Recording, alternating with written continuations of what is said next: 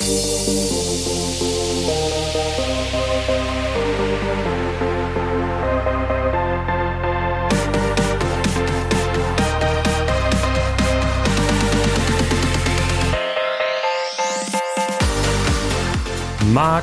Marke, Mikrofon.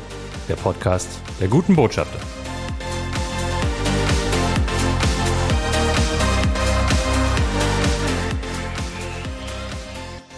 Ja, und damit herzlich willkommen zu einer weiteren Ausgabe des Podcastes Mark, Marke, Mikrofon, dem Podcast der guten Botschafter. Mein Name ist immer noch Sebastian Pling und ich freue mich, heute die vierte Folge moderieren zu dürfen des Podcastes der Agentur Gute Botschafter. Und ich darf erneut zum zweiten Mal hier im Studio begrüßen einen der beiden Geschäftsführer, Michael David. Schönen guten Morgen, schön, dass du hier bist. Guten Morgen, willkommen zurück. willkommen zurück, ganz genau. Nach der Sommerpause nämlich auch. Wir haben ja, wenn auch nur eine kurze, aber eine kurze kleine Sommerpause gehabt und äh, kommen heute dann zu einem wunderschönen neuen Thema, nämlich dem Thema Website und UX-Design. Und dafür darf ich hier als zweiten Gast im Studio unseren absoluten UX-Design-Experten begrüßen, Christian Kobben aus der Abteilung Positionierung erleben. Christian, schönen guten Morgen, schön, dass du hier bist. Einen wundervollen guten Morgen. Ach, eine schöne, sonorige Stimme. Wunderbar.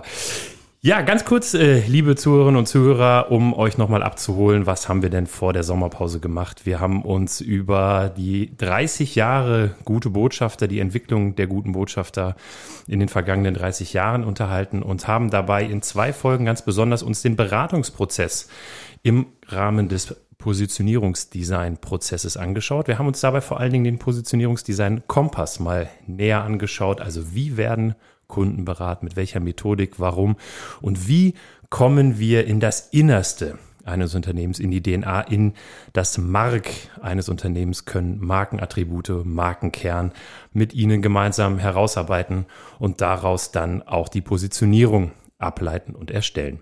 Und wenn die Positionierung erstellt ist, dann, ja, war es das ja nicht, sondern, lieber Michael, dann geht's ja in die Ausleitung, textliche wie visuelle Ausleitung. Wir wollen ja das Ganze auch dann zum Erleben bringen, wir wollen es zum Leben erwecken. Und ein Themenfeld dabei oder eine Methode dabei ist ja Website. Eine schöne Maßnahme, mit der man die Positionierung eines Unternehmens dann auch nach draußen darstellen kann. Ähm, das war aber nicht am Anfang so, sondern du hast uns in der aller, allerersten Folge schon mal so ein bisschen erzählt, Anfang der 2000er, als die guten Botschafter noch ein äh, Mediengestaltungsbüro waren, kam irgendwann das Thema Website, aber noch ohne Positionierung. Hol uns doch nochmal ab. Wie war die historische Entwicklung zum Thema Website? Ja, also ich glaube erstmal, ähm, wenn du davon sprichst, dass es ein, ein Medium ist, ist es natürlich heutzutage ein sehr zentrales Medium.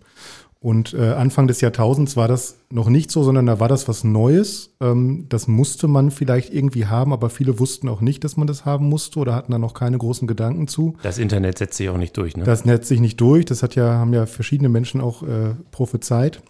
Aber es ist tatsächlich so gewesen, wenn ich darüber nachdenke, dass man äh, Unternehmen ganz häufig noch davon überzeugen musste, dass es gut ist, auch eine Website zu haben, ähm, wobei ich glaube auch die Argumente noch gar nicht so stichhaltig und klar waren zu dem Zeitpunkt, weil eben die Verbreitung noch gar nicht so gegeben war. Aber es war erstmal ein spannender neuer Kanal, der natürlich ganz viele Möglichkeiten geboten hat, die halt so eine klassische Kommunikations- ähm, Spur, wie vielleicht ähm, Plakate oder andere Medien eben nicht geboten haben. Und das war halt erstmal das Spannende, warum man sich das, damit beschäftigt hat. Das heißt, wir reden im Grunde genommen beim Thema Website einfach am Anfang zumindest erstmal über einen weiteren Kanal, der sich äh, aufgetan hat plötzlich, wo man sagen kann, Mensch, da kann ich auch was designen, da kann ich also auch irgendwie gut Werbung machen, da kann ich mich präsentieren, da kann ich schöne Bilder machen, da kann ich das Unternehmen darstellen.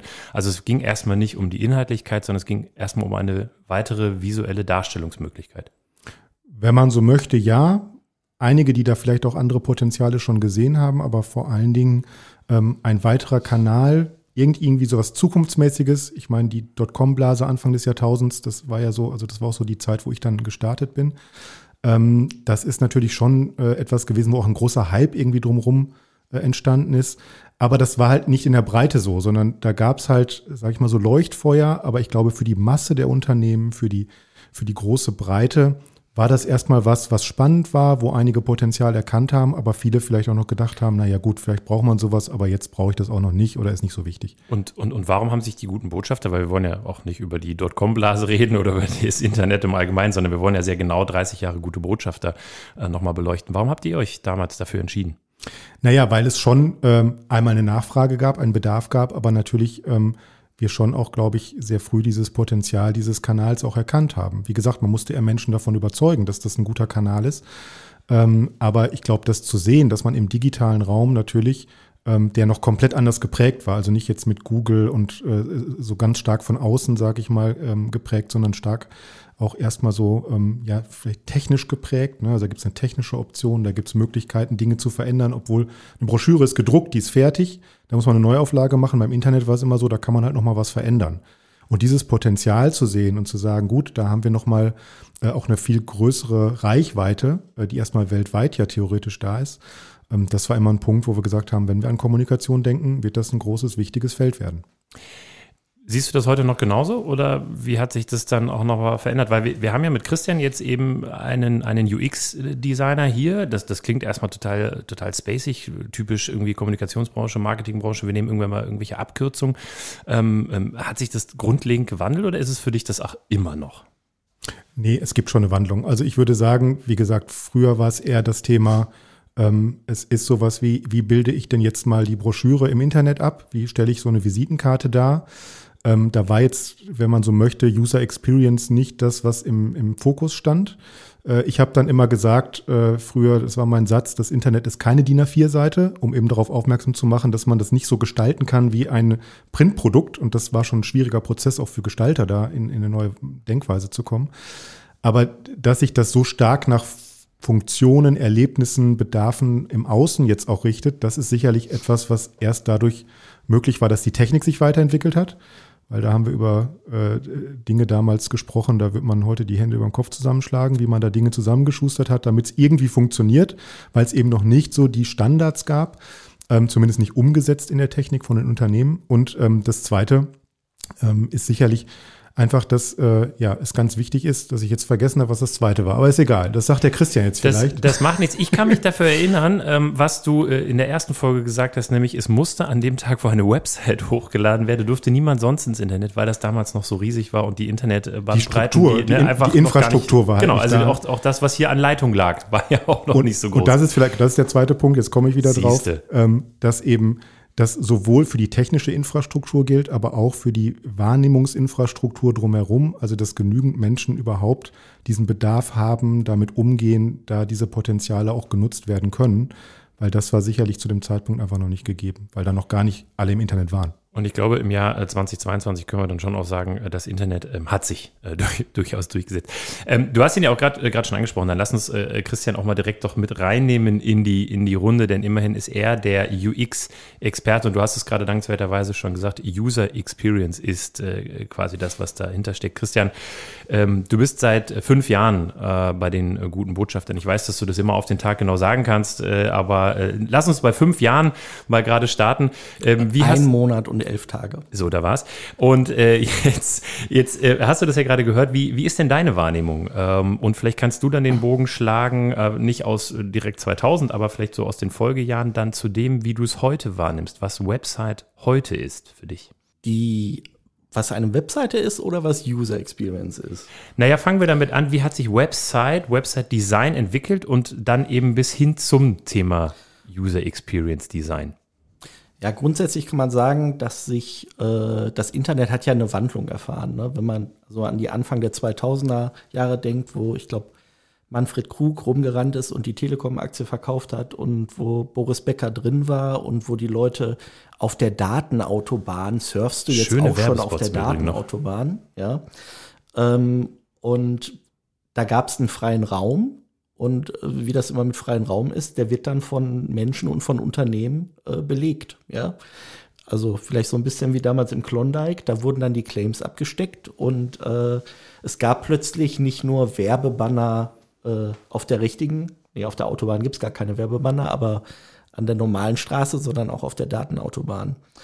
Und Mitte der 2000er Jahre hat sich das dann zum damals fing das ja mit dem Begriff Web 2.0 an, ne, wo ja diese Versionsnummer zeichnet ja, okay, wir haben jetzt ein anderes Internet, weil da ging es am Ende viel mehr auch um die Beteiligung der Nutzer an der Webseite. Ne? Also bis dahin war es eigentlich, äh, es gab Angebote im Internet und äh, jemand hat, äh, in Deutschland gibt es eine beliebte Seite, chefkoch.de, ja.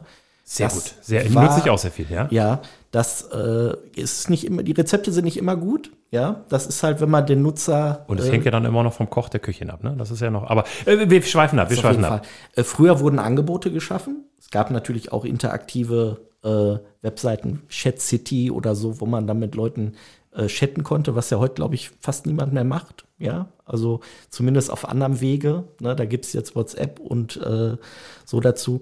Aber das Angebot hat sich halt geändert von wir bieten etwas an und wir zeigen euch unsere Lieblingsrezepte zu, äh, wir haben eine Plattform, wo ihr eure Lieblingsrezepte veröffentlichen könnt.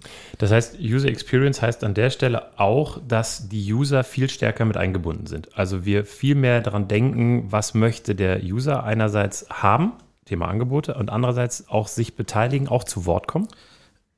Na, User Experience ist ja nichts Neues und ähm, ich glaube, es wird dem auch nicht, das hat es eigentlich immer schon gegeben, weil ähm, ich sage immer, eine Treppe kann auch eine User Experience haben. Ne? Wenn ich eine Treppe habe, die äh, glatte Fliesen hat und kein Geländer, ja, dann kann ich da auch hochgehen. Aber ich glaube, wenn man da dann ein paar Teppichfliesen drauflegt und vielleicht zumindest eine Kordel, wo man sich im Zweifelsfall festhalten kann, montiert, hat die ein, eine bessere User Experience, ja, weil Schönes sie sich Bild, ja. mehr auf die Notwendigkeiten des Benutzers ausrichtet. Ist das so die Zusammenfassung, was du sagen willst, die Notwendigkeiten des Nutzers, der Nutzerin? Ist das das, wo du sagen willst, dahin hat sich Website vom ursprünglichen, das was Michael gerade sagte, äh, hin entwickelt heutzutage?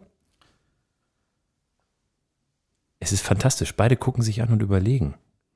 Ja, weil das zwei, das sind zwei äh, verschiedene. Dann, dann, dann erklär mich auf. Also ist ja völlig, völlig super. Dann ähm, das Internet hat sich mit, mit seinen Angebots- und auch seinen Möglichkeiten komplett verändert und auch die Art und Weise, wie Webseiten äh, funktionieren, hat sich äh, verändert. Also es geht viel mehr um Vernetzung, um Anbindung von Schnittstellen. Äh, so, die Leute wollen ihre Stellenangebot, Dienstleister, die Stellenangebote automatisch auf der Webseite haben. Das wird an CRM-Systeme angebunden und dergleichen.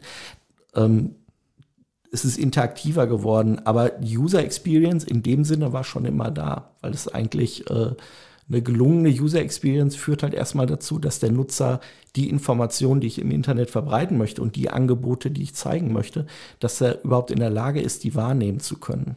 Okay, dann Lass uns da an der Stelle gleich nochmal auch einhaken. Vielen Dank also auch für die, für die Korrektur. Wirklich, lass uns da nochmal einhaken, ähm, wenn wir über die Kunden und Kundinnen sprechen. Michael, wie, wie ist so deine äh, Einschätzung? Was ist deine Zusammenfassung äh, des Ganzen auch in dieser historischen Entwicklung?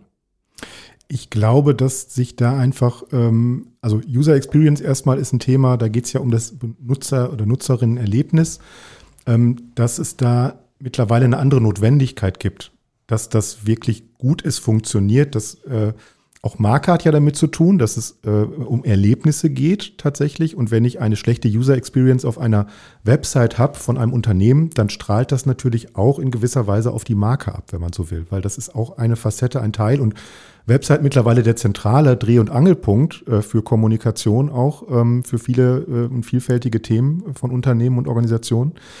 Ähm, von daher ist das, ist das was ganz Wichtiges. Ich glaube, was sich ver verändert hat, ist ähm, folgendes, dass man früher noch sehr stark mit der Technik auch beschäftigt war und äh, überhaupt Dinge getan hat, sage ich jetzt mal, und das noch vielleicht so aus einer sehr klassischen Denkweise.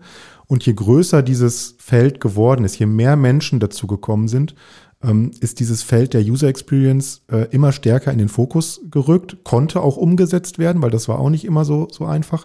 Gleichzeitig ist aber die Technik im Hintergrund wesentlich und viel komplexer geworden, als man das früher irgendwie so hatte.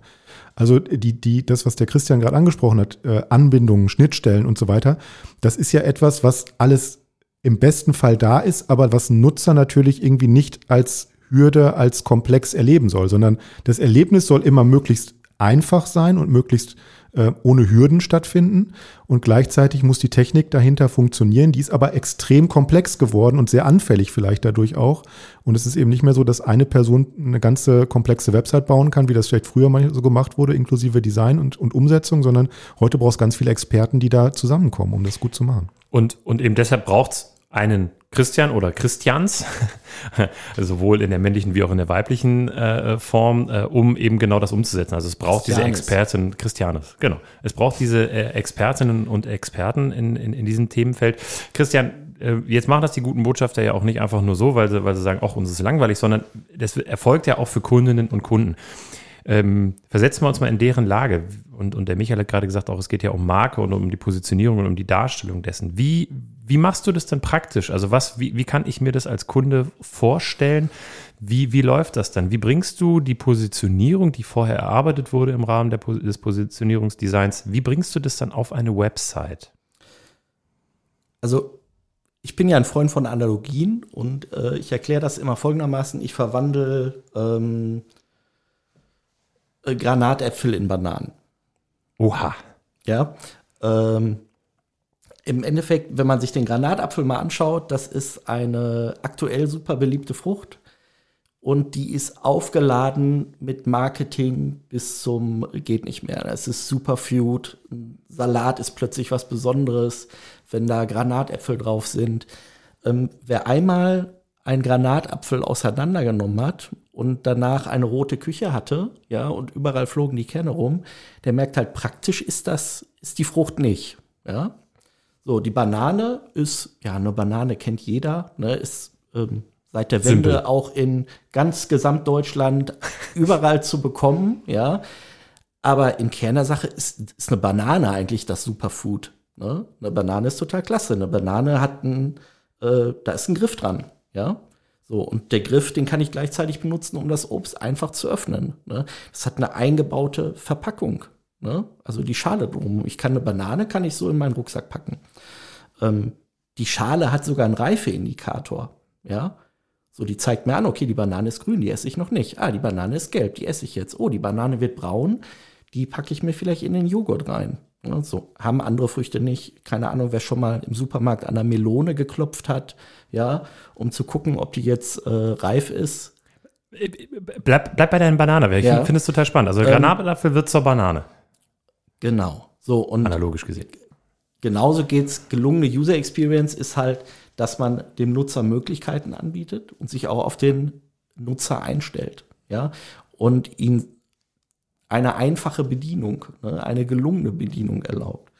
Und wenn man jetzt mal, da du ja nach, äh, es kommen Unternehmen ne, mit einer bestimmten Marke dahin, wenn wir in einem Positionierungsprozess erarbeiten, dass ein Unternehmen beispielsweise, äh, ja, unser Markenattribut ist, wir sind äh, super auf den Punkt, ja, und äh, wir sind, äh, bei uns ist alles flüssig und dynamisch, ja, dann kann ich ja natürlich auch in der visuellen Sprache dann einer Webseite, ja, dann sollte ich dort natürlich auch auf den Punkt kommen. Ne? Und äh, vielleicht auch dynamisch sein, ja, etwas in Bewegung setzen, ja, dass sich so sozusagen die DNA der Marke auch in der visuellen Sprache wiederfindet. Okay, das beruhigt mich jetzt sehr, weil ich hatte gerade die Sorge, wir haben die Positionierung erarbeitet und dann wird hinterher was ganz anderes auf der Website draus gemacht. Nein, das ist es nicht, sondern du meintest mit deiner Analogie, also dass es hand, also dass es griffbar gemacht wird, dass es erlebbar gemacht wird, dass man also plötzlich verstehen kann, was ist da in diesem super herausgearbeiteten Markenkern, was ist damit tatsächlich gemeint, dass man das auch draußen verstehen kann und man nicht dafür extra die Workshop-Dokumente lesen muss, sondern man erkennt es dann über die von dir designte Website. Daher die Analogie Granatapfel und Banane. Und dann werden eben die Attribute entsprechend auf der Website umgesetzt. Und das geht heutzutage auch total super. Also du kannst quasi alles, alles heute umsetzen, so dass der User ist auch äh, dann, also der Nutzer, die Nutzerin es schön erfahren kann auf der Website. Ja, die Möglichkeiten werden immer größer, äh, die Notwendigkeiten natürlich auch. Also ähm, wenn wir nochmal in die Geschichte der, der Webseite zurückgehen, gab es ja irgendwann ab 2007, als Apple mit dem iPhone sozusagen äh, das Internet verändert hat, weil die haben zwei Sachen gemacht. Äh, die haben gesagt, auf dem iPhone ist äh, Adobe Flash nicht erlaubt. Das war eine Technologie, womit damals viele, viele Webseiten umgesetzt wurden. Ja. Und es gab plötzlich eine Notwendigkeit, dass äh, Webseiten auch auf einem Smartphone gut aussehen. das gleiche Benutzererlebnis im besten Fall ähm, bieten. Also das ist das Stichwort responsives Webdesign und wir gehen jetzt eigentlich noch weiter in ein äh, responsives Webdesign, wo sich unsere Webseiten nicht nur den Geräten anpassen müssen, sondern auch den Nutzer und seinen Situationen. Ja, also man kann Dinge abfragen, wie möchte der Nutzer überhaupt äh, Animationen sehen auf der Webseite, weil er das beispielsweise aus Barrierefreiheitgründen, weil er da Probleme mit hat, weil er unter Motion Sickness leidet oder so. Und und das ist ja letztlich dann das wieder der Übertrag der Marke. Das heißt, die, der, der Kunde, die Kundin, also die Organisation, die Unternehmung, die vorher definiert wurde im Markenkernattributen, lassen sich dann entsprechend heutzutage umsetzen und zwar nicht mehr, Michael, wie du das eben so schön sagtest, über wir machen da mal eben eine Website und da schreiben wir mal ein paar Texte rein, sondern wirklich jetzt dann über das Anfühlbar machen, über visuelle Komponenten, 3D etc. pp, sodass äh, Markenattribute, Markenkern viel, viel stärker ausgeprägt werden können. Und ganz spannend ist aber, glaube ich, und wichtig ist, dass man das eben kreuzt, ne? dass man eben nicht nur denkt, wie ist jetzt ein gutes User-Design, weil da gibt es auch viele Standards, weil Nutzer, Nutzerinnen gewohnt sind, bestimmte Dinge so zu bedienen. Also ich finde, das ist mehr da ist immer mehr auch Standard drin. Das ist gar nicht, ähm, also da darf man auch vielleicht nicht so ausbrechen und kreativ werden an vielen Stellen, weil das verwirrt dann eher oder schafft wieder Hürden. Aber äh, das dann halt zu kreuzen, was es da an, an Baukasten, an Ideen, an Grundsätzen gibt, mit eben einer Idee von einer Marke und einem Fokus, das ist gerade das Spannende. Also das, was Christian sagte, wenn ich ein bestimmtes Thema, ich will auf den Punkt kommen mit der Marke, das, das muss man erleben, dann muss ich eine Website auch so gestalten und das Erlebnis auch so schaffen. Das hat ganz viel Auswirkungen auf Inhalte, Texte, ähm, Animationen, auf äh, vielleicht ähm, Einfachheit oder eben nicht Einfachheit von Website. Also diese ganzen Dinge, die Möglichkeiten, die man in diesem Farbkasten, sage ich mal, dann hat. Das ist halt das Besondere, dass man das abgleicht ähm, mit der Marke und dass das heute halt viel stärker auch möglich ist, weil ähm, eben der Baukasten viel größer ist und die Technik einfach auch funktioniert. Und dabei dürfen wir die Nutzenden dann nicht auch noch außer Acht lassen, sondern müssen natürlich genau gucken, was wollen die Nutzenden am Ende auch haben, was ist eben heutzutage Standard und, und wo ist eben eine kreatives Rechts- und Links äh, Ausbrechen dann vielleicht, vielleicht auch erlaubt. Die zentrale Schnittstelle nach außen ist das genau. Wie das ganz konkret umgesetzt wird, weil das jetzt ja extrem theoretisch war, wobei ich das äh, verstanden habe, also Granatapfel wird zur Banane in der Handhabbarkeit, aber da innen drin ist dann die Dynamik und auf den Punkt gebracht. Das habe ich verstanden. Und wie wir das aber ganz genau mit unseren Kundinnen und Kunden machen, um das dann mal ins Praktische zu übertragen, das werden wir in der nächsten Folge dann besprechen, wenn wir mal Kundinnen und Kunden zu Wort kommen lassen, mit denen zum Beispiel Christian oder auch Michael ihr im Rahmen von Positionierungsdesign-Prozessen gearbeitet habt, wie die das empfunden haben, auf welche Reise die sich begeben haben, so wie sich die Nutzerinnen und Nutzer einer Website ja auch auf eine Reise begeben.